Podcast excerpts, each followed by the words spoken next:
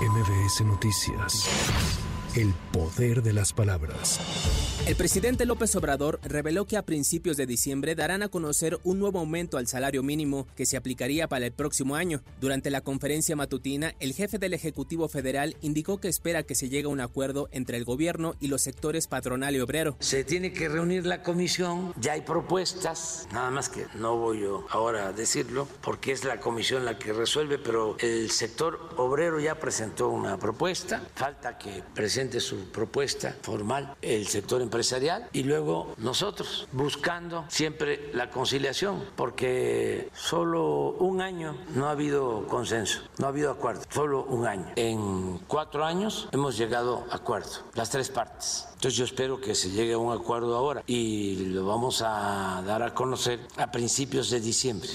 Además, el presidente López Obrador informó que durante la reunión bilateral con su homólogo de China, Xi Jinping, acordaron trabajar en conjunto para evitar el contrabando de precursores químicos para la producción de fentanilo. En la reunión bilateral que tuvimos con el presidente de China, tratamos el asunto de ayudar al gobierno y sobre todo al pueblo de Estados Unidos ante la crisis del el fentanilo. Yo le planteé al presidente de China este caso el que cuidáramos lo de los precursores químicos para evitar que llegue esta droga a Estados Unidos.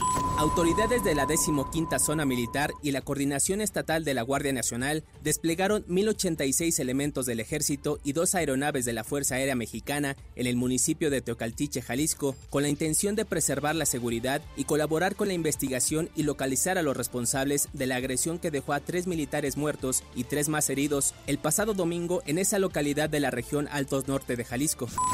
El Sindicato Independiente Nacional de Trabajadores del Colegio de Bachilleres anunció que bloquearán vialidades aledañas a los 21 planteles que están en huelga desde la semana pasada. Las manifestaciones se tienen previstas entre 2 y 4 de la tarde. Uno de los bloqueos se llevará a cabo en inmediaciones del aeropuerto de la Ciudad de México, por lo que se recomendó a usuarios anticipar la llegada a la terminal aérea.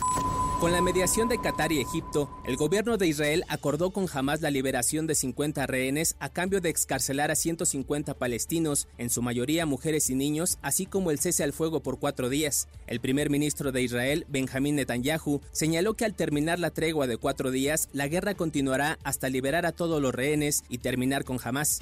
Con información de reporteros y corresponsales para MBS Noticias, Giro Montes de MBS Noticias. El poder de las palabras.